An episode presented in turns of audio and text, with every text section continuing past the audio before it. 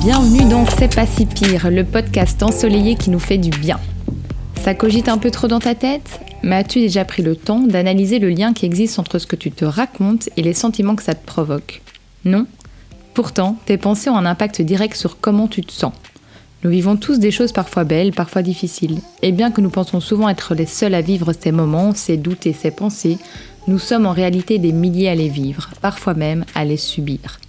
Je suis Alexandra Dog et dans ce podcast, mes invités vous donnent à travers leurs histoires des astuces pour prendre la vie du bon côté et changer la manière dont on vit notre quotidien. Alors que vous soyez au lit, en transport ou en train de cuisiner, détendez-vous et déconnectez de vos pensées grâce aux histoires de mes invités.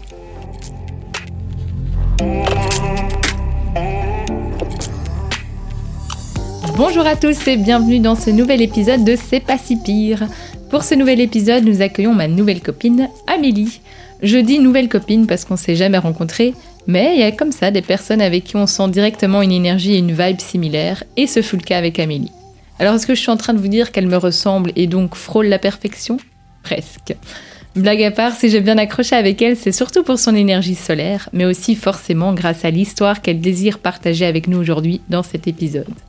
Une histoire qui résonne fort en moi, que je trouve belle, sincère, émouvante et inspirante.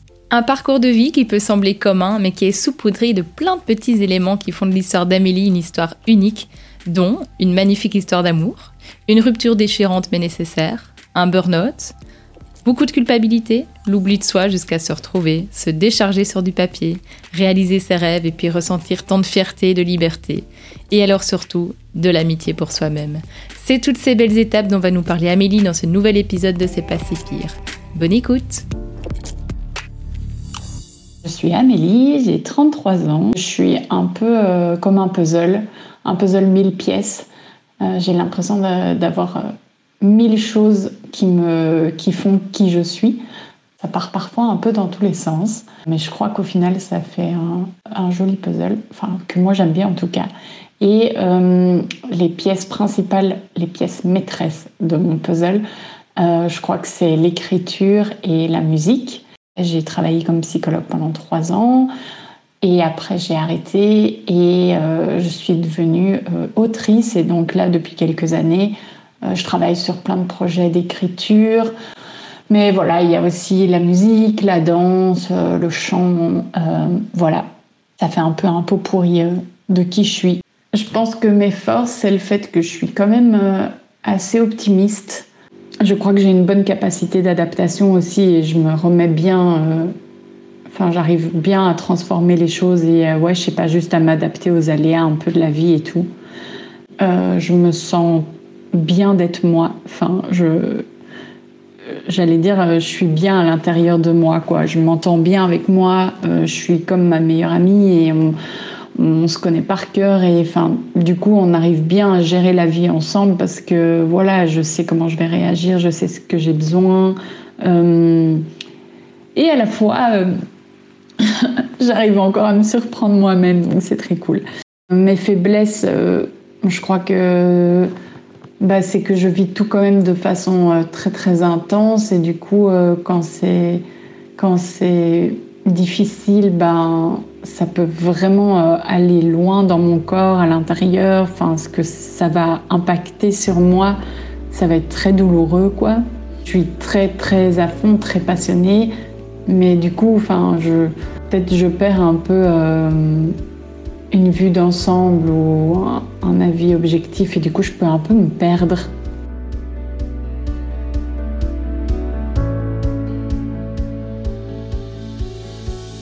Euh, moi, l'histoire que j'aimerais partager dans cet épisode, c'est en gros euh, une rupture amoureuse et un burn-out. Ça, c'est les mots euh, officiels. Mais pour moi, je, je, le vois vraiment comme un gros crash à un moment donné dans ma vie. Et je dis ça parce que au final, on s'en fout un peu que que ça ait le mot burn-out, parce que tout le monde euh, l'entend comme il veut et en fait il y a autant de burn-out différents que de gens différents et tout ça et rupture amoureuse pareil, on en a tous connu et tout ça. Mais voilà, dans moi l'histoire de ma vie euh, à ce moment-là ça a été euh, comme un énorme crash et et c'est vraiment un point de repère dans, dans ma petite ligne du temps personnelle de mon existence. Quoi. Et donc, pour revenir sur l'événement et raconter mon histoire autour de ça, je vais juste donner un tout petit peu de, contexte. Donc moi, euh, j'ai fait euh, mes secondaires, voilà, j'ai terminé à 18 ans, comme plein de gens. Et puis, je me suis inscrite à l'université en musicologie parce que mon idée, c'était de me donner un an pour préparer l'entrée au conservatoire en chant. Je chante depuis euh, toute petite, j'adore ça. Et je voulais, bah, je voulais en faire mon activité principale de vie. Et dès la rentrée euh, à l'université, eh ben, j'ai rencontré un gars qui était euh, très cool. Et ben, très vite, je suis tombée hyper amoureuse. Et par chance, lui aussi. Et ça a été euh, le début d'une grande, grande histoire. Et donc, là, à ce moment-là, on est en décembre 2008 quand on se met ensemble. Et c'est ma première euh, grande histoire. C'est, je découvre, euh, je découvre ça quoi, la relation euh, amoureuse et ouais, c'est toutes mes premières fois sont avec lui et, et c'est, c'est incroyable et c'est une histoire qui va durer huit ans et c'est mon meilleur ami. C'est, enfin, c'est tout et on, se construit ensemble, on grandit ensemble, on devient adulte vraiment ensemble et en fait toutes les grandes décisions de ma vie, ben, je les prends euh, avec lui, pas dans le sens euh, où il doit être d'accord sur tout et tout ça, mais il fait partie de mon entourage proche, euh, très proche. Et, et ouais, c'est un, partenaire de vie incroyable. Quoi. Et en fait, je le vois vraiment comme une relation où c'est deux plantes qui se sont entortillées et, et qui ont grandi et poussé autour d'un même tuteur. Et ce tuteur-là, c'était l'amour. quoi. Donc voilà, en décembre 2008, je le rencontre, notre histoire commence. Finalement, je décide d'abandonner cette, euh, cette idée de faire le conservatoire et tout ça. Et je commence des études de psychologie. Et donc, je fais mes études de psycho. Ça se passe trop bien. Euh, j'adore ça. À côté, euh, ma relation, c'est trop cool. Mais j'ai aussi plein de copines. Je pars en Erasmus. Je vis ma meilleure vie je suis hyper passionnée par mes études, ça me nourrit à fond, j'adore l'humain, enfin, un peu bateau de dire ça, mais ouais, ça vraiment, j'adore ça, ça me passionne. Et puis je fais mes stages en master et euh, j'adore ça aussi. Je, fais mon deuxième stage dans une pouponnière, donc euh, des enfants euh, placés par le juge de 0 à 6 ans. Donc c'est quand même quelque chose de, un milieu qui est difficile, quoi. C'est quand même assez trash. Euh, le milieu de l'aide à la jeunesse.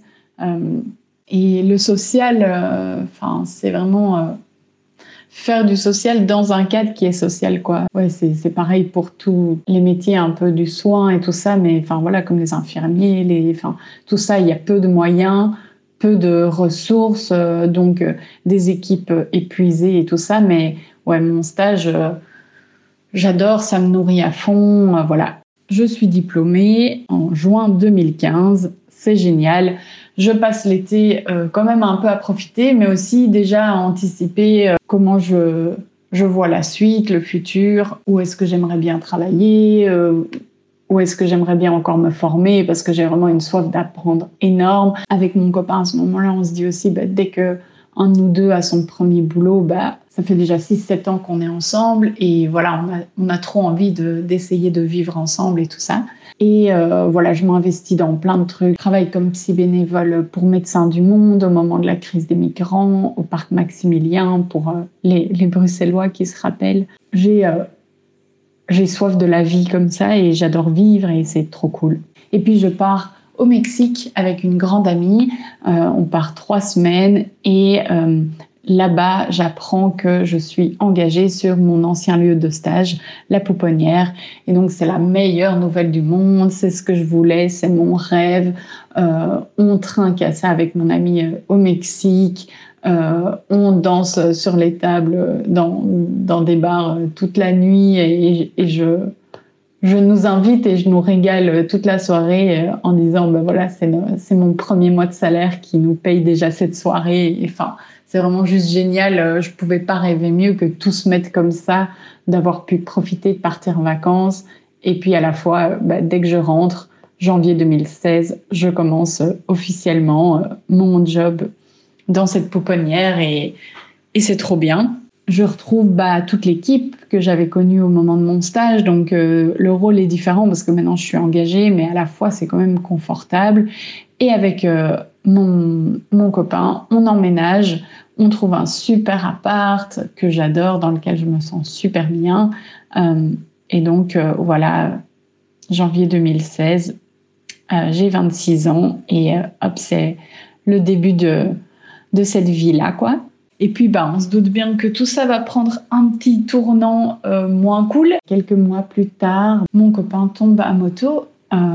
c'est heureusement pas très très grave, mais je dois énormément m'occuper de lui, en fait, euh, il n'y peut rien, mais voilà, je, je, je l'aide à faire ses lacets, c'est con, hein, mais euh, enfin voilà, il y a plein de choses qu'il peut pas faire juste parce qu'il est euh, diminué physiquement très fort au début, vraiment, on ne se rend pas trop trop compte tout le temps, en fait, et c'est pas très grave, il y a plein de choses plus graves dans la vie, mais moi, ça me il y a quelque chose de très lourd en fait là-dedans où en fait en plus il est il est pianiste et donc euh, il peut plus jouer, euh, il peut plus vraiment faire son métier aussi d'ingénieur du son. Enfin bref, ouais c'est c'est quand même assez lourd pour lui. Et moi je c'est lourd pour moi en fait de rentrer du boulot où voilà c'est quand même hyper intense. Enfin j'adore ça et tout, mais c'est quand même un boulot difficile ouais, le contexte est quand même très très lourd. Quoi. Je suis responsable de 16 situations d'enfants différents qui ont 6 euh, mois, 1 an, euh, voilà, qui sont séparés de leurs parents parce qu'ils vivent à la rue, parce qu'ils ont des gros problèmes d'addiction. Enfin, c'est vraiment un milieu hyper précaire avec ben, les parents, ils comprennent pas toujours les décisions du juge. Pour eux, on, on leur a juste enlevé leur enfant et nous, on représente ben, ceux qui s'occupent de, leur enfant et il y a un grand vécu d'injustice. Euh, je passe des journées à encadrer des visites par enfant, mais avec des parents qui sont parfois en état de revoir leurs enfants, en état d'ébriété, en prison. Euh, enfin voilà, donc euh, c'est quand même très très lourd. Et tout ça pour dire que commence à s'installer un peu un climat un peu dur, euh, où j'ai les épaules lourdes de rentrer chez moi et tout est un peu difficile. Et je sais pas si tout d'un coup ça fait comme un déclic ou je sais pas, j'arrive plus à avoir autant de tendresse pour mon copain. Euh, tout se referme un petit peu en moi. J'ai mal au ventre, euh, je, je, pleure énormément, je culpabilise j'arrive plus à aller vers lui et à la fois je, culpabilise de dingue de ça. Je suis là, mais allez, c'est lui. Enfin, on se connaît trop. Comment c'est possible que je le garde à distance de ce qui se passe à l'intérieur de moi Et en même temps, j'arrive pas trop à identifier ce qui se passe à l'intérieur de moi, mais juste vraiment, physiquement, mon corps euh, s'exprime et enfin, j'arrive plus à aller vers lui et c'est super dur et on pleure énormément. On est tous les deux très sensibles et ressent et comme si on sentait en fait ce qui allait arriver et qu'on n'osait pas se le dire. Et donc juste on se regarde en sachant et on, pleure juste et on n'a pas envie que ça arrive. Et enfin voilà. Et les mois passent, l'été passe. Et puis finalement euh, fin de l'année 2016, euh, je lui écris une lettre et je, dis que je crois que c'est peut-être mieux pour tous les deux que notre histoire elle se termine quoi, que j'arrive plus. Et mes réflexions à ce moment-là c'est de me dire mais en fait je crois que j'ai besoin d'être seule, quoi. Je, en fait, j'ai un vécu de. C'est ça, si je me remets dans le truc, je me sens hyper oppressée de tout, tout le temps. Enfin, en fait, il y a trop de choses qui reposent sur mes épaules. J'ai l'impression que trop de gens dépendent de moi et mon métier, c'est ça. Enfin, il y a des, des nouveau-nés, quoi, qui dépendent de moi. Ouais, si, si je suis pas assez rapide dans mes dossiers et si je fais pas mes heures sub, ben, en fait, il y a juste un bébé qui reste sur le carreau et qui attend, en fait, sa visite pour son parent. Et si j'ai pas passé ce coup de téléphone euh, à 17 heures euh, parce qu'en fait c'était l'heure que je m'en aille, ben en fait euh, sa visite elle est peut-être repoussée à la semaine d'après. Et enfin c'est trop lourd à porter. Et quand je rentre chez moi c'est trop lourd à porter d'abord. Je dois encore donner donner pour mon copain, enfin, je sais pas, donner le change tout simplement de la vie, quoi. Enfin, juste être encore heureuse, Amélie, enthousiaste, qui est de bonne humeur, qui va voir ses copines, sa famille, et qui, enfin, en fait, c'est trop dur d'être encore à donner. Et là, je suis là, en fait, juste, je veux être seule, je veux juste être seule et rentrer chez moi et qu'il y ait personne. Et en fait, c'est ça que je ressens et c'est pas à ce moment-là que j'aime plus mon copain, mais juste je veux être seule, j'ai besoin de vivre seule, j'ai besoin que de faire les choses par moi-même, de pas devoir consulter quelqu'un. Enfin, ouais. Euh, bref, du coup, j'ai écrit cette lettre et c'est un déchirement. Enfin, c'est vraiment euh, là, ça a vraiment des allures de film, quoi. C'est dramatique. Euh, c'est une douleur, mais que j'avais tellement jamais ressenti à l'intérieur. Enfin, tout le monde a déjà connu des ruptures, mais j'ai l'impression de rentrer dans un tunnel euh, déchirant et je crois qu'au fond de moi, je sais que c'est la bonne décision, mais oh, c'est horrible.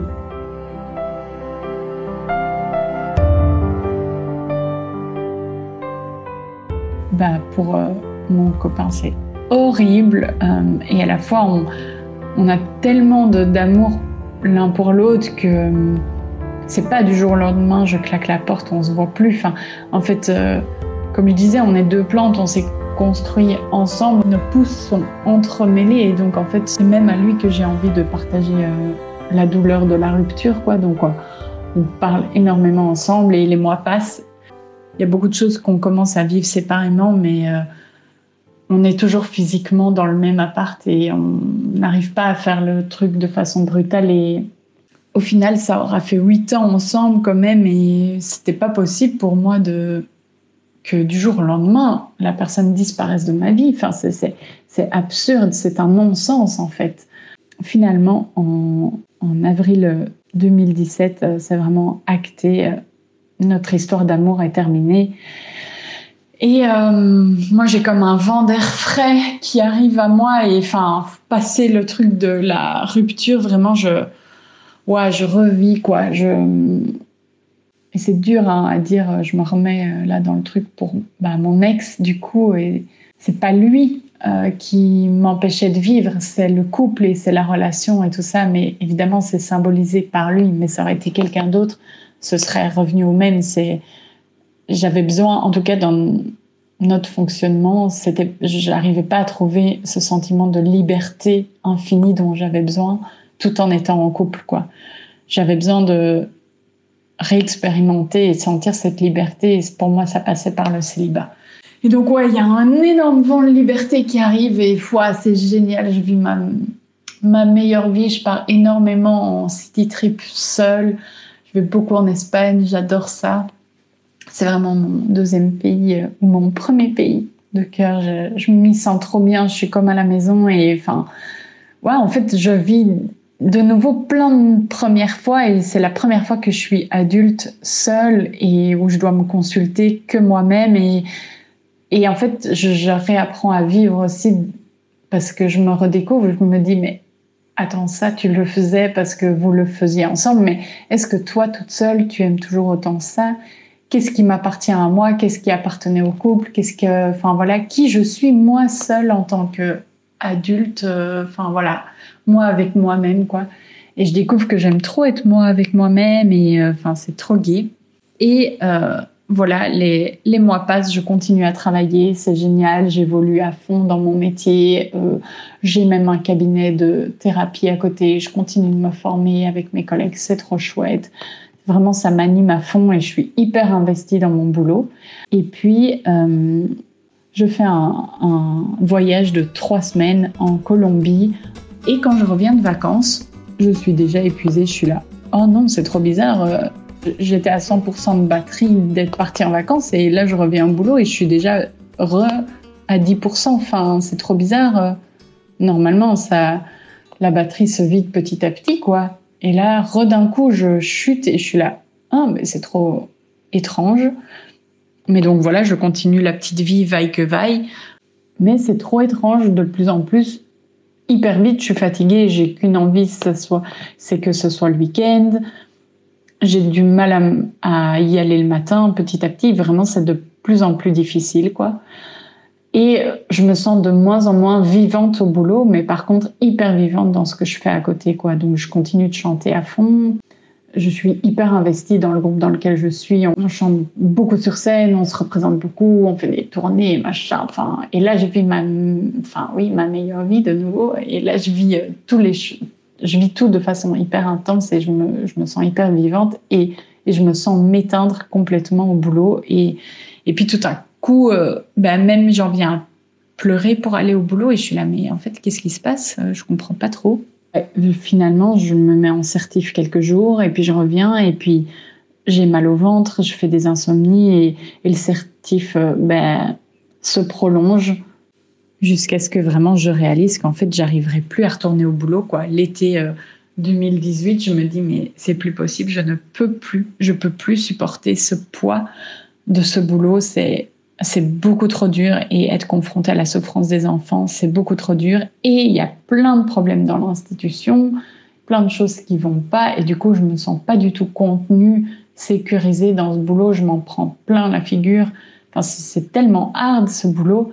Mais je rentre toute seule avec tout ça parce qu'il y, a, y a des manquements dans l'institution et que, ouais, y a des dysfonctionnements qui font que, en fait, ce serait supportable, mais là, ça l'est pas. Et euh, finalement, euh, bah, mon boulot prend fin le 31 octobre 2018. C'est acté et c'est mais à nouveau une libération pour moi. Euh, je, je, sentais bien que je pouvais plus y retourner. Et en fait, euh, en septembre 2018, donc juste un mois avant d'apprendre que, je, que ça va vraiment euh, se terminer et que d'acter officiellement que je, que, que je retournerai pas travailler, j'ai tellement d'insomnie, j'ai tellement de choses qui me passent par la tête que je me mets à écrire pendant la nuit. À un moment donné, une nuit, je prends mon téléphone, je vais dans Notes et je commence à écrire un peu.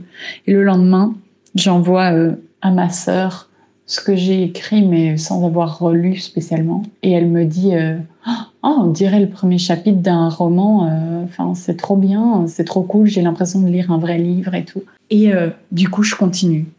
Et je fais que ça.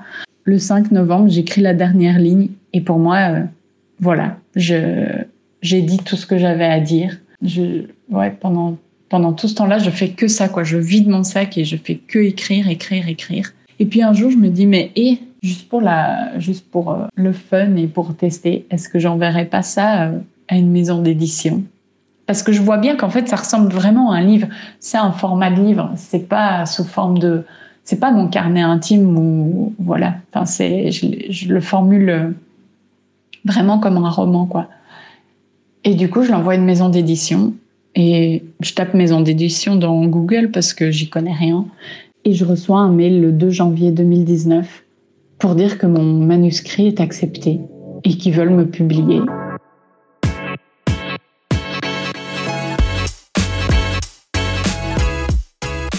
C'est une nouvelle qui me tombe dessus et qui est mais, la plus belle nouvelle dont je pouvais rêver. C'était incroyable.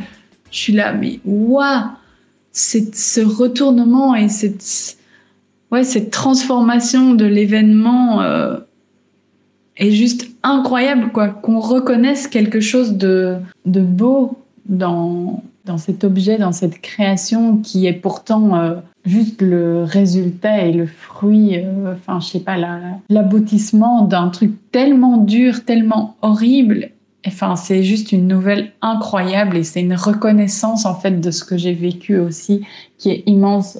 Euh, j'avais tellement besoin qu'on sache à quel point j'avais vécu des choses difficiles et injustes. Et du coup, ben, en mars 2019, mon livre est publié. quoi. Il s'appelle La chute, cette belle envolée. Et euh, et c'est incroyable. Je, enfin, je, suis, mais waouh, quand je reçois mes exemplaires et que je découvre ce livre et tout, enfin, c'est, c'est juste fou. Je suis là, mais j'ai écrit un livre, j'ai publié quelque chose, j'ai été publié, c'est juste dingue. Euh, voilà, maintenant, aujourd'hui, je peux plus me voir ce livre. Euh, ouais, je suis là, genre, oh, la chute, mon Dieu, ce truc. Bah, parce que, voilà, c'est, c'était cette histoire-là et c'est passé maintenant pour moi et c'est assez, assez bon signe aussi que Vraiment, j'ai tourné la page, mais euh, ouais, c'était euh, une, belle façon de transformer l'expérience. Et donc voilà, en mars 2019, mon livre est publié et c'est très partagé quand même euh, à l'intérieur de moi parce que à la fois c'est une super nouvelle, c'est génial et c'est un bel accomplissement, mais à ce moment-là, je vais pas encore bien. Je suis, j'ai perdu énormément de poids. Je suis crevée, crevée de la vie. Je, suis crevée socialement. Tout me demande un effort euh, énorme. Voir des gens, ouais, en fait, je suis hyper fort à ce moment-là dans l'instant présent. J'arrive à prendre aucun engagement avec personne. Je, je suis juste ouais, dans l'instant présent de voir qu'est-ce qui me fera du bien à ce moment-ci, mais je sais pas dire si oui, demain on peut se voir parce que non, c'est trop dur. En fait, j'ai trop besoin d'être seule. Je suis ouais, seule avec moi-même. J'ai besoin d'être isolée. Et ça, heureusement, ça me ressource énormément d'être moi avec moi. Et euh, je pense que ce qui m'a toujours fait garder euh, le cap et tout ça. Ben, déjà, c'est que j'étais énormément euh, accompagnée psychologiquement, quoi, en thérapie et tout ça. Mais ce qui fait que j'ai quand même gardé un goût pour la vie et ce qui fait que je me, j'ai continué à me sentir vivante, c'est vraiment la musique, le chant et ce groupe à côté, quoi. Et c'est vraiment comme ça que j'ai gardé la joie de vivre et que j'ai pu, enfin, j'avais pas vraiment la joie de vivre, mais que j'ai gardé l'entrain, enfin, qui fait que je, ouais, j'avais envie quand même de continuer à être là, quoi.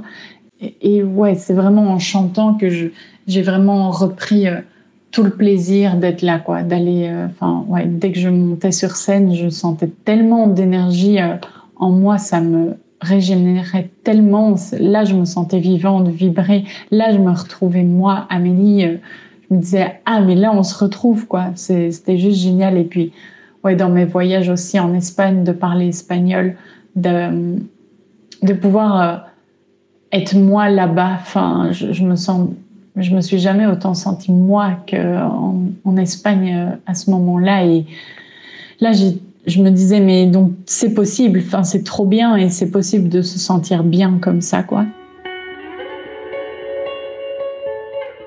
Cette expérience, elle a changé ma vie. Ces deux ruptures-là, j'ai l'impression que c'est les meilleures décisions que j'ai pu faire de ma vie. Quoi. C'est ce que je me suis offert de plus beau et à la fois ce qui a été le plus difficile à décider. Ça a changé ma vie parce que j'ai pu me rencontrer euh, moi avec moi et parce que j'ai l'impression que là maintenant, euh, je suis 100% euh, alignée. Je sens mes petites cellules vibrer de, joie et de vie et j'ai plein de rêves, mais en fait, je me fais pas trop de plans non plus. Comme je disais, j'ai trop confiance en la vie et en moi pour savoir que en fait, je vais me créer la meilleure vie dont j'ai besoin au jour J. Je me fais pas des grands plans de, futur. Et ouais, bah, ma vie maintenant, c'est que c'est que j'ai plus jamais voulu quitter euh, et lâcher l'écriture. Je continue à écrire et à travailler sur des projets d'écriture. Euh, j'ai écrit l'histoire d'autres gens. Enfin voilà, je vais pas faire le CV de toutes mes expériences. Euh, voilà, plein de rêves euh, et j'ai envie de j'ai envie de faire en sorte qu'ils soient dans ma vie et que ça soit réel.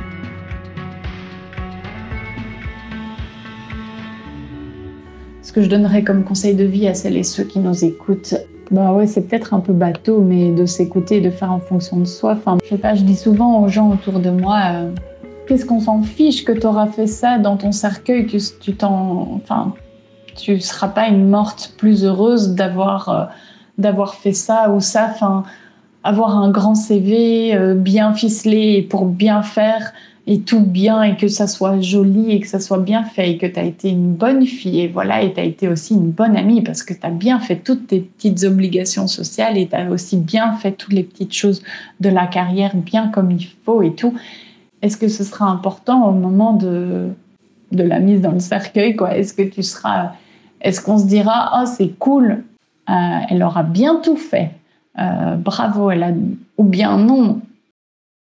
J'ai envie de, de, dire aux gens de, de se créer une vie qui est bonne et pas qui est bien. Euh, dans la mesure du possible, évidemment, parce qu'on fait tous la même chose, on, on survit et, et, on doit et l'argent régit tout et donc euh, bah, c'est normal pour survivre on a besoin d'argent et du coup il faut travailler et on n'a pas tous le choix de faire ce qui nous fait vibrer pour, pour survivre. Mais oui, je pense qu'il y a quand même son lot de choses qui sont dures à porter, dont on pourrait se débarrasser. Et, et vraiment, en fait, d'être ouais, hyper tendre avec soi parce que et d'être comme je disais ouais sa meilleure amie quoi son meilleur ami. En tout cas euh, ouais juste euh, je sais pas. La vie c'est maintenant quoi. C'est maintenant que ça se passe. C'est là maintenant. C'est la petite seconde qui là maintenant passe. Et donc euh, juste d'essayer de faire en sorte qu'il y ait le plus de secondes chouettes dans une journée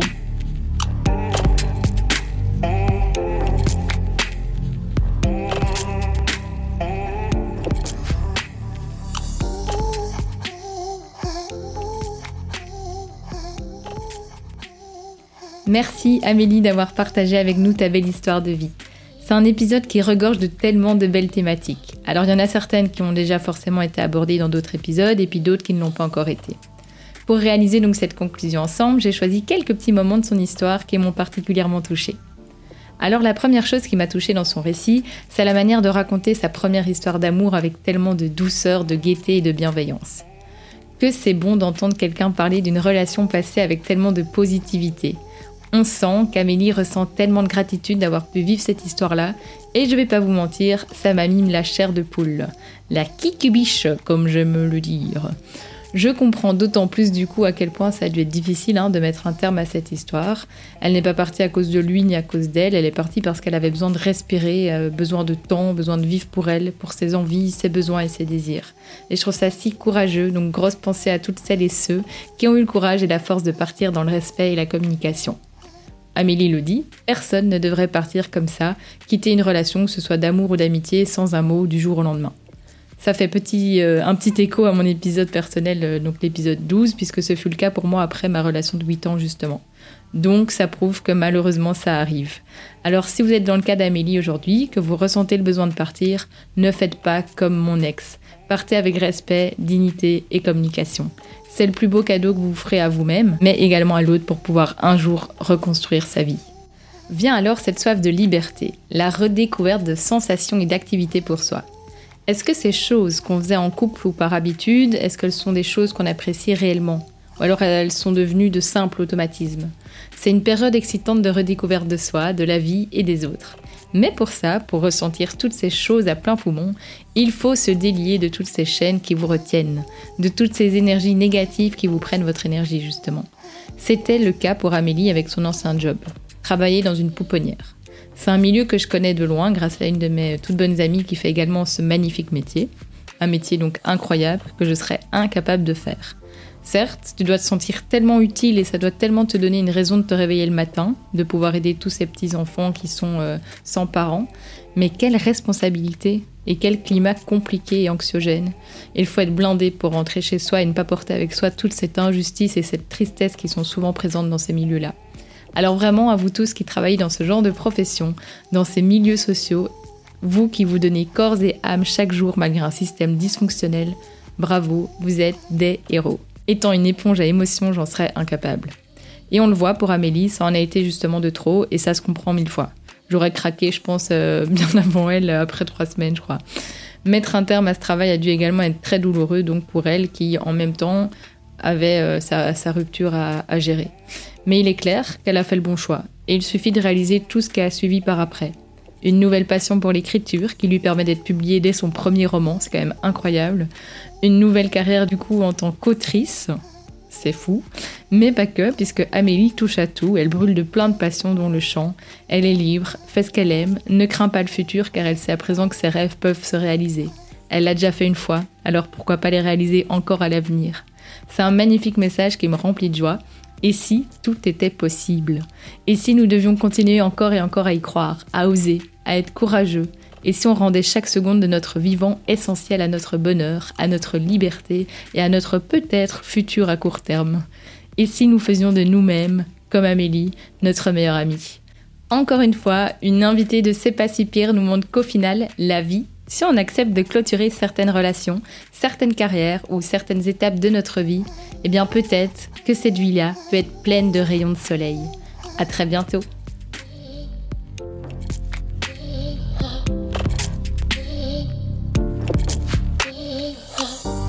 Merci d'avoir écouté cet épisode de C'est pas si pire. On se retrouve très bientôt pour le prochain épisode.